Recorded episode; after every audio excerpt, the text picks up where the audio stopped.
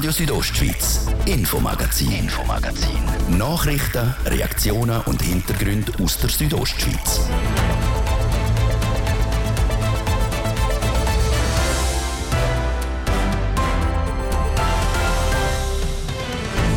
Beeinträchtigte Kinder und Jugendliche sollen plötzlich in der Industrie in die Schule gehen. Und dann noch in einer anderen Gemeinde. So der Fall beim Schulheim Chur. Bei den Eltern der betroffenen Kinder trifft der Entscheid auf Unverständnis. Für mich ist wirklich zuerst den Kopf, wieso geht es so weit weg von Chur? Ja, und wieso ins Industriegebiet, wo ja noch vom Schulweg her jetzt für mich ein bisschen das Unbehagen aufkommt wie sich die Eltern dagegen wehren und was der Stiftungsrat vom Schulheim zu den Vorwürfen sagt, hört ihr in der nächsten Viertelstunde. Und im Glarnerischen Schwanden ist bei der Rutschung mehr Material abgekommen. Das in ein Gebiet, das bewohnt ist. Genau mit dem starten wir auch. Mein Name ist Dies Fritschi. Ich wünsche einen schönen Abend. Heute Morgen um 20 ab 6 Uhr hat es bei der Wagenraus Schwanden mehrere kleine Abbrüche gegeben. Dabei ist so viel Material abgekommen, dass ein Wohnquartier, wo wieder Leute drin gewohnt haben, überschwemmt worden ist. Kurz vor dieser Sendung habe ich den Gemeindepräsident von Gloris Süd, der Hans-Rudi Vorer, am Telefon gefragt, wie es aktuell in Schwanden aussieht. Ja, es hat sehr intensiv geregnet und das hat dazu geführt, dass natürlich mit dem Regen dann auch Schlamm ab dem Hang oben runtergekommen ist. Das kommt so schubweise, manchmal mehr, manchmal ein bisschen weniger und läuft jetzt in die gelbe Zone rein, wo wir ja in zwei, vor allem mit zwei Wohnblöcken auch Personen ja schon seit ein paar Wochen wieder drin haben. Eben in dieser gelben Zone haben ja jetzt 30 Leute gelebt oder eben leben immer noch dort drin. Hat man die Gefahr ein bisschen unterschätzt? Nein, überhaupt nicht. Das ist äh, von dem her richtig gewesen, dass wir sie können zurückschicken Wir werden jetzt gerade in wenigen Minuten entscheiden, tun wir sie auch drinnen lassen, die nächste Nacht, oder gibt es wieder eine Evakuation. Da können Sie noch gar nichts Konkreter dazu sagen? Nein, der Entscheid fällt in ein paar Minuten von der Gemeindeführungsorganisation.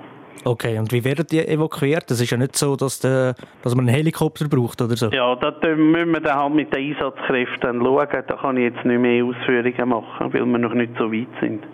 Wieso sind dann die Personen, so wie auch schon beim grossen Rutsch, nicht vorgängig evakuiert worden? Das hat man jetzt natürlich nicht gesehen, was äh, morgen ausbricht, oder? Also, wir haben jetzt nicht gestern die können evakuieren und da wäre vielleicht, ja, nichts passiert, oder? Die Rotzone wird jetzt vergrößert und werden müssen dann mehr Häuser abgebrochen werden? Nein, da kann ich jetzt überhaupt nichts sagen. Die Gefahrenkarte vom Kanton ist jetzt und das ist jetzt im Verhältnis ein kleines Ereignis, oder? Da dürfen wir jetzt auch nicht übertreiben und gerade alles in Frage stellen. So der Hans-Rodi Vorer, Gemeindepräsident von Gloris Süd. An den Gebäuden selber sei noch kein grösserer Schaden erkennbar. Die Einsatzkräfte versuchen aktuell mit Sandsäcken das Eindringen von der Schlammmasse und in die Häuser zu verhindern. Wie es mit den Personen weitergeht, ob die bleiben oder ob die evakuiert werden, ist bis zu dem Zeitpunkt noch nicht sicher. Kinder mit körperlicher und geistiger Behinderungen können oft nicht in die reguläre Schule gehen. Aus einem simplen Grund, dass sie andere Bedürfnisse haben. Für derartige Kinder gibt es im Kanton Graubünden spezielle Angebote, zum Beispiel das Schulheim Chur. Nur das Chur im Namen vom Schulheim, der Teil könnte bald nicht mehr stimmen, weil der ausgelagert wird. Das kommt bei den Eltern gar nicht gut an. Manuela Meuli mit der ganzen Geschichte. Das Schulheim Chur ist eine der wenigen Institutionen in Graubünden, die Schulplätze für Kinder und Jugendliche mit Beeinträchtigungen anbietet. Und genau dort liegt das Problem. Schon seit Jahren gibt es in Graubünden zu wenig Plätze für Kinder mit speziellen Bedürfnissen. Darum ist Schulheim Chur vom Kanton damit beauftragt worden, mehr Plätze anzubieten. 26 zum genau sein. Damit das Schulheim das schaffen kann, hat der Stiftungsrat beschlossen, zum zwei Berufsintegrationsklassen auszulagern. Als Übergangslösung kommen sie an einen anderen Standort ins Industriegebiet Sitzers direkt neben dem Fashion Outlet Langquart. Das passt den Eltern der betroffenen Kinder überhaupt nicht, wie Bettina Hoch sagt. Sie ist die Leiterin der Elterngruppe. Wir haben uns austauscht untereinander, verschiedene Eltern, und da ist absolutes Unverständnis gekommen, auch Wut, weil wir auch zu wenig Hintergrundwissen noch hatten. Und wenn man jetzt so den Standort anschaut, hat es so einen bisschen Beigeschmack von, hey, wir haben einen Ort gefunden, wo ihr jetzt nicht im Zentrum sind, sondern ich denke nicht, dass das gewollt ist, aber es, ist so, es fühlt sich so an, hey, da in, aus dem Gewerbeareal sind ihr geschützt oder ein bisschen wegplatziert. Laut Bettina Hoch ist die Industrie kein Standort für eine Schule. Es sei schon fraglich bei nicht beeinträchtigten Kindern. Das, weil die Sicherheit und die Orientierung nicht gewährleistet sind. Sicherheit ist natürlich sehr hilfreich auch bekannte Strukturen, bekannte Gesichter, die Angst und äh, die Überforderung und dann dementsprechend auch eine emotionale Entladung ist natürlich viel schneller da. Und meiner Meinung nach gehören Menschen mit Beeinträchtigung mit ins Herz der Gesellschaft. Geplant ist, dass 18 Jugendliche im Alter zwischen 16 und 18 zu Zitzers in die Schule gehen. Als Übergang für drei Jahre. Betroffen sind laut Bettina Hoch die Schülerinnen und Schüler, die am selbstständigsten sind. Darunter auch der Sohn von Domain Schwerli, der die Berufsintegrationsklasse im Schulheim Chur besucht. Die Orientierung ist bei unserem vielleicht weniger ein Problem. Hankerum muss ich sagen, vom Bahnhof muss er nachher durch die ganze Outlet-Geschichte durch quasi und dann weiß ich jetzt, weil ich aus der Baubranche komme, es laufen Baueingaben für die Erweiterung vom Outlet. Das heißt, der Schulweg wird in den nächsten zwei Jahren durch eine Baustelle getrennt. Für mich dann schon ein bisschen das Unbehagen aufkommt, wie wird das denn überhaupt machbar sein, dass äh, Kinder dann da mit dieser Baustelle umgehen können. Darum hofft der Domain Schwerli, dass der Stiftungsrat vom Schulheim bei Standortfrage nochmal über die Bücher geht. Für ihn ist es wichtig, dass die Kinder wenigstens zu Kur, so in die Schule können. Nicht nur, weil dort das ÖV besser ist, sondern auch... Weil in der Stadt äh, sind wir ja auch dran, um zu schauen, dass sich unsere Kinder auch wohlfühlen und auch, auch die Risiken kennen.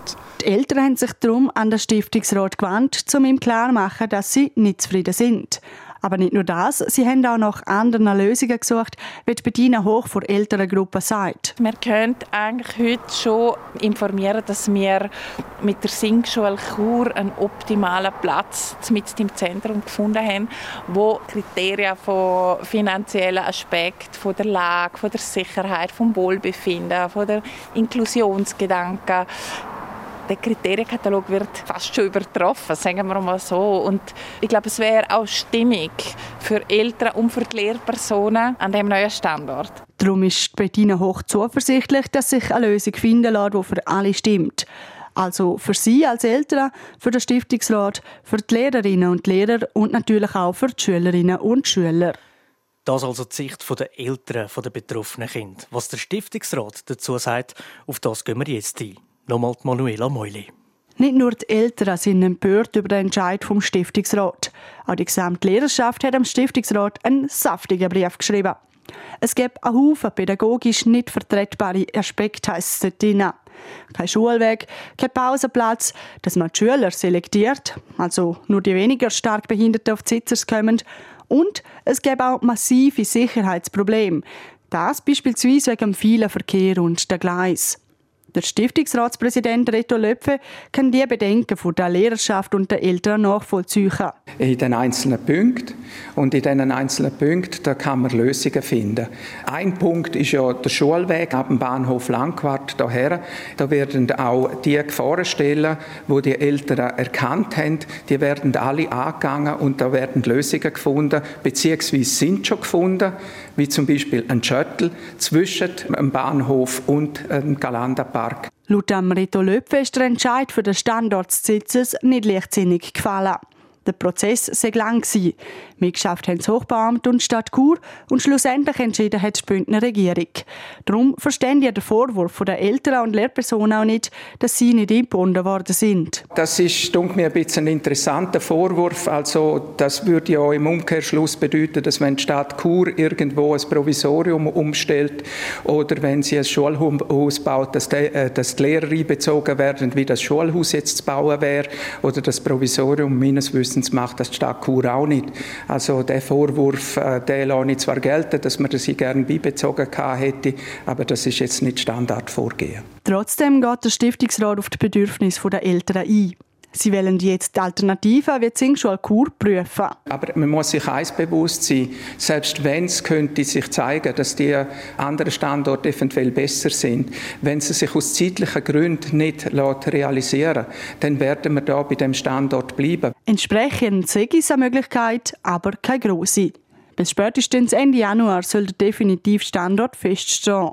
Weil oberste Priorität hat laut dem Reto Löpfe, dass die 26 neuen Schulplätze auf Anfang nächstes Schuljahr entstehen. Bis jetzt ist es um die besorgten Eltern von der bisherigen äh, Berufsintegrationsschülerinnen und Schüler gegangen. Aber wir müssen auch im Auge behalten, die 26 Kinder und die 26 Eltern, die brauchen die Aufnahme ins Schulheim. Und das dürfen wir unter keinen Umständen gefährden. Klar ist also, die 18 Schulplätze werden sicher ausgelagert. Ob es jetzt aber auf die Sitzers neben das Fashion Outlet kommt oder irgendwo anders, das hängt vom Entscheid vom Stiftungsrat ab. Im Skigebiet eine Gondel bestellen, so wie einen Lift in einem Einkaufszentrum. Ein System, das es in dieser Form noch nie gegeben hat. Bergbahnen in Flims von der Visa Arena Gruppe haben die Weltneuheit. Das neue Gondelsystem Flem Express verbindet die Talstation in Flims mit fünf Bergstationen. An der Talstation bestellt man seine Gondel und mit der kann man dann ohne Halt bis zur gewünschten Bergstation fahren. Auch wenn drei Stationen dazwischen liegen, umsteigen muss man nicht. Die Gondel hangelt sich an jeder Station automatisch durch und nimmt dann die richtige Abzweigung. Zwei von den fünf Bergstationen gehen morgen Samstag auf. Carina Melcher hat heute so ein Pferdchen gemacht. Ich stehe jetzt hier an der Talstation vom neuen Flem Express und es erinnert mich gerade irgendwie an eine Liftreihe, wie man sie aus einem grossen Einkaufszentrum kennt. Das hat hier vier Glastüren mit vier Säulen vorne dran und da kann man jetzt zu dieser Säule und auswählen, an welche Station das man fahren will. Ich gehe jetzt auf die erste von den zwei Stationen, die morgen eröffnet wird, und nämlich auf Foppa. Jetzt drücken wir mal das Knöpfchen da. Und jetzt kommt die Gondel schon hergefahren. Die Türe geht auf und mit mir in Gondel kommt der Kurdin Caprez. Er ist der Leiter Projekt der Wiese Arena und er wird mir da während dem Auffahren gerade ein bisschen erklären, wie der Flem Express funktioniert.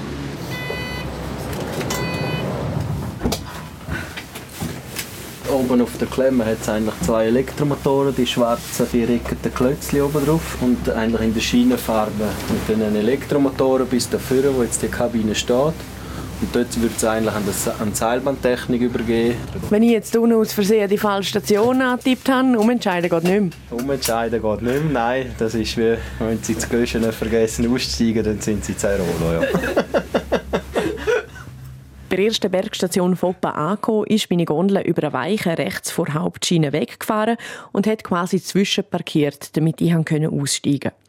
Wenn ich unten bei die zweite Station, also Starcels, gedrückt hätte, wäre die Gondel in Foppa einfach auf der Spur geblieben und durch die Station durch und weitergefahren. Alles vollautomatisch. Vom Verwaltungsratspräsident der Wiese Arena Gruppe, Reto Gurtner, wollte ich dann wissen, ob die Bergbahnen parat sind für die Eröffnung morgen.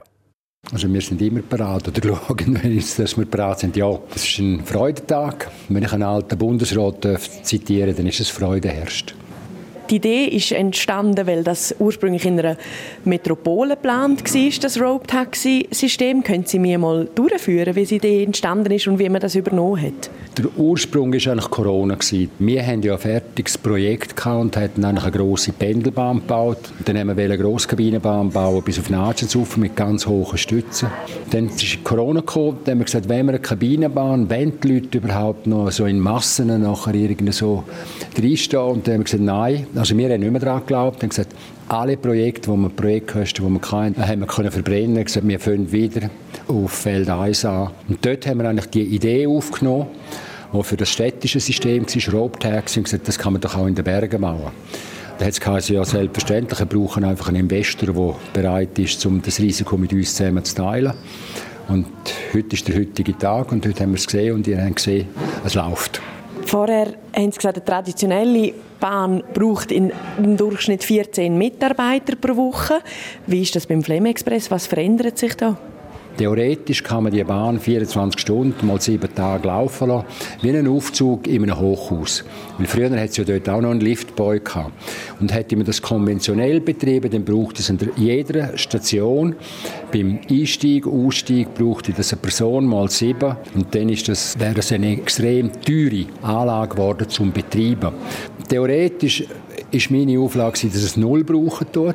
Jetzt ein Operator, wo der Kommandozentral ist, mit einer Person können wir die fünf Sektionen betreiben.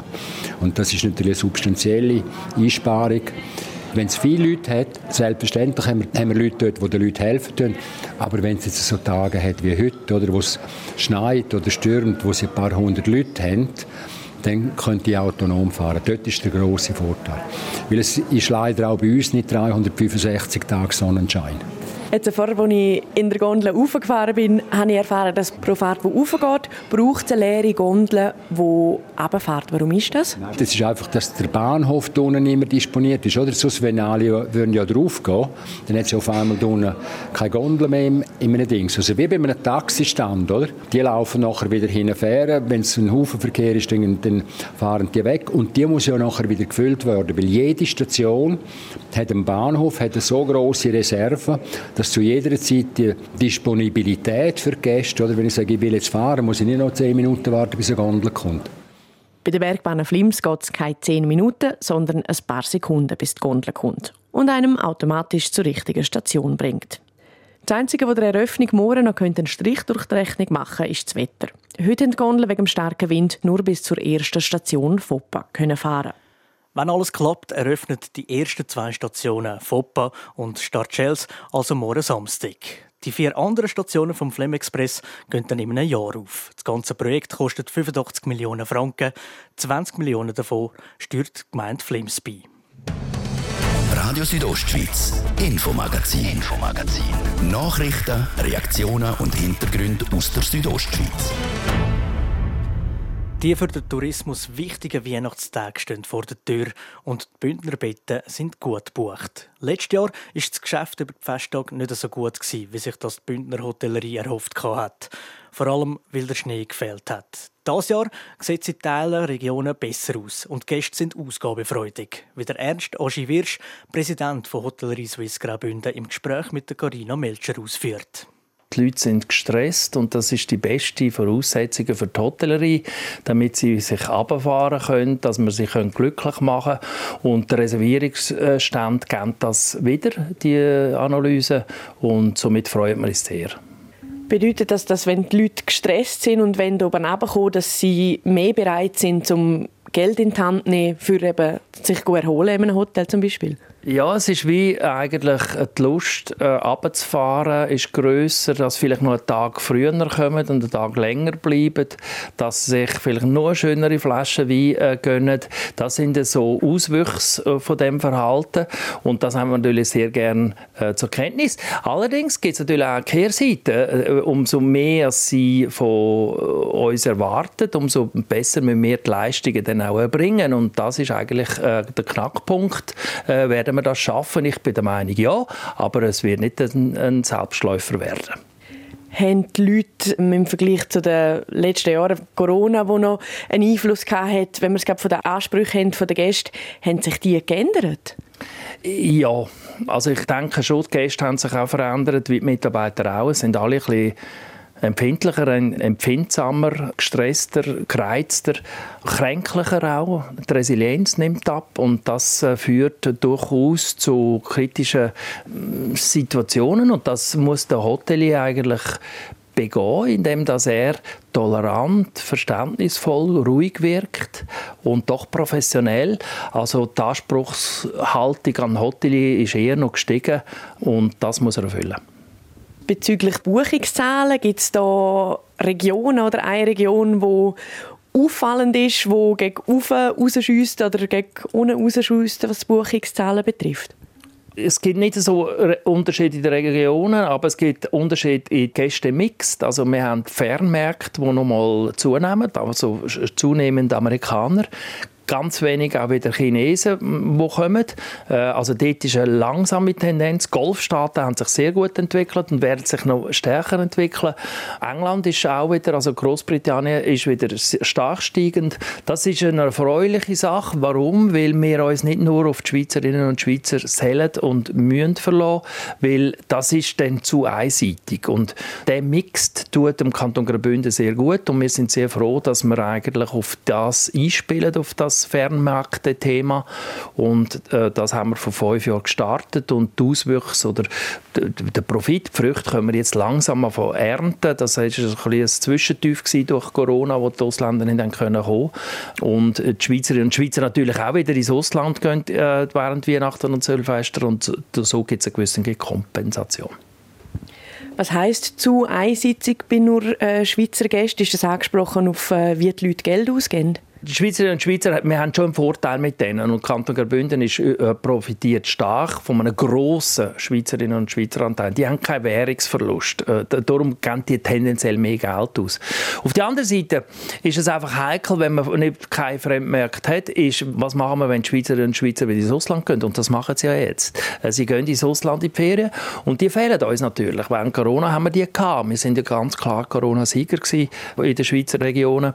Und darum sind wir so angewiesen jetzt eigentlich auf die Ausländerinnen und Ausländer. Und das tun wir jetzt bedienen mit diesen Fährmärkten. Äh, neben dem, dass wir natürlich die Deutschen und die Italiener immer noch als starkes Segment wahrnehmen. Bei den ausländischen Gästen, welche sind da die dankbarsten für die Hotellerie bezüglich Spendierfreudigkeit? Eine Zeit lang sind sie eindeutig draussen Äh, mittlerweile würde ich schon sagen, die Amerikaner, die sind, ähm, würde ich jetzt so in der Top-Hotellerie als führend anschauen. Wobei eben, die Schweizerinnen und Schweizer, weil sie keinen Währungsverlust haben, ähm, zahlt natürlich schon am meisten ein. Also man darf den Schweizerinnen und Schweizer Effekt schon nicht unterschätzen, dass die wenn Sie Kanton Graubünden wählen, das kann man schon sagen, das sind dann schon die, die auch das Geld haben, das es braucht, um im Kanton Graubünden Ferien zu machen. Und das hält man sich auch nicht schämen, dass wir einen höheren Preis haben. Wir müssen uns auch verpflichten, eine höhere Qualität zu liefern und durch das, dass die Auslastungsziffern aufgehen, geht offensichtlich die Rechnung auch für die Gäste auf, sonst würde es ja eigentlich in die negative Tendenz gehen. Das der Ernst Wirsch, Präsident von Hotellerie Suisse Graubünden, über die aktuelle Lage in der Bündner Hotellerie. Sport. Präsentiert von Metzgerei Mark. Ihres Fachgeschäft für Fleischspezialitäten aus Graubünden. In Chur, Langquart und Schiers. Echt einheimisch. Metzgerei-mark.ch in Davos spielt man nicht nur Eishockey, nein, dort wird auch gesnöbelt. Morgen misst sich die Elite aus der Snowboardwelt am Weltcup-Rennen zu Davos. Heimspiel für die Schweizerinnen und Schweizer. Wie gross bei ihnen die Freude ist und was sie sich für Ziel gesteckt haben, gehört ihr vom Luciano Cherry. Podestplatz hat es für das Schweizer Snowboard-Team letzte Wochenende in Italien leider keinen gegeben. Julie Zuck und Gian Casanova haben es aber beide in der jeweiligen Kategorie einmal auf den vierten Platz geschafft. Es ist zwar kein super Start für das ganze Team gewesen, Julie Zog ist aber nur schon froh, dass die Saison wieder angefangen hat. Ich freue mich riesig, dass es jetzt auch losgeht mit dem Slalom und jetzt ist es noch ein Heimweltcup und das ist natürlich ein Kindheitstraum, der in Erfüllung geht, dass wir dort zu Davos dürfen starten und dass da der Heimweltcup ist. Ihre Teamkollegin Ladina Jenny hat in Italien weniger Glück gehabt. Ihr bestes Resultat war ein sechster Platz. In Davos soll es für die Gladnerin besser laufen. Das Rennen am Wochenende ist nicht einfach nur irgendein Rennen im Kalender für die Ladina Jeni. Ist schon speziell. Man sagt ja eigentlich, ja, man muss es nehmen wie jedes andere Rennen, aber irgendwie, gell, ja, kommen viele Leute auf, es ist mega lässig. Es motiviert natürlich auch, wenn so viele Leute da sind, die man kennt. Ähm, ich bin oben fünf Jahre in Sport mit Schule, ist so ein bisschen zweite Heimat. Darum, nein, ich freue mich mega, um hier einen Weltcup zu haben. Wie die Ladina Jeni ist auch der Gian Casanova zu Davos ins Sportgymnasium und kennt sich da gut aus. Er hat sich als Ziel gesetzt, zum an seinen Erfolg in Italien anzuschliessen. In Italien ist der 23-Jährige im Halbfinale gestanden. Mindestens das wird er auch in Davos erreichen, weil das Gefühl vom Gewinnen sei wirklich speziell. Es ist so, wenn du weiterkommst oder am Start stehst, das ist so viel Adrenalin und ja, du bist völlig pumped und das ist, ja, das, ist das coolste Gefühl, wenn es weitergeht und dann kommst du mit dem Skidu wieder auf in die nächste Runde. Das ist so, ja, das ist so cool, unbeschreibliches Gefühl. Der Can Casanova hofft, dass er auch beim Heimrennen ein gutes Resultat holen kann. Sein Teamkollege, der Bündner Dario Kaviezel, freut sich auch aufs Heimrennen. Nur weil es ein Rennen in den unbekannten Bergen ist, heißt das aber nicht, dass er keinen Druck hat. Ich spüre schon Druck. Definitiv wäre es gelogen, wenn ich sagen würde nein, aber irgendwie ich den Druck äh, positiv umwandeln. Und äh, nein, ich freue mich einfach extrem, dass es am Samstag losgeht, dass ich vor so vielen Leuten starten kann. Und äh, dann sehen wir, was rausschaut. In Italien hat der Dario Caviezel einen sechsten Platz geholt. Das beste Resultat aus den zwei Rennen ist es zwar nicht, in der Weltcup-Rangliste ist er auf dem siebten Platz, aber der beste Schweizer. Messen tun sich die Sportlerinnen und Sportler im Parallelslalom. Die Qualifikationsläufe sind um halb zehn, die Finalläufe um zwei. Sport. Präsentiert von Metzgerei Mark. Ihres Fachgeschäft für Fleischspezialitäten aus Graubünden. In Chur, Langquart und Schiers. Echt einheimisch. Metzgerei-mark.ch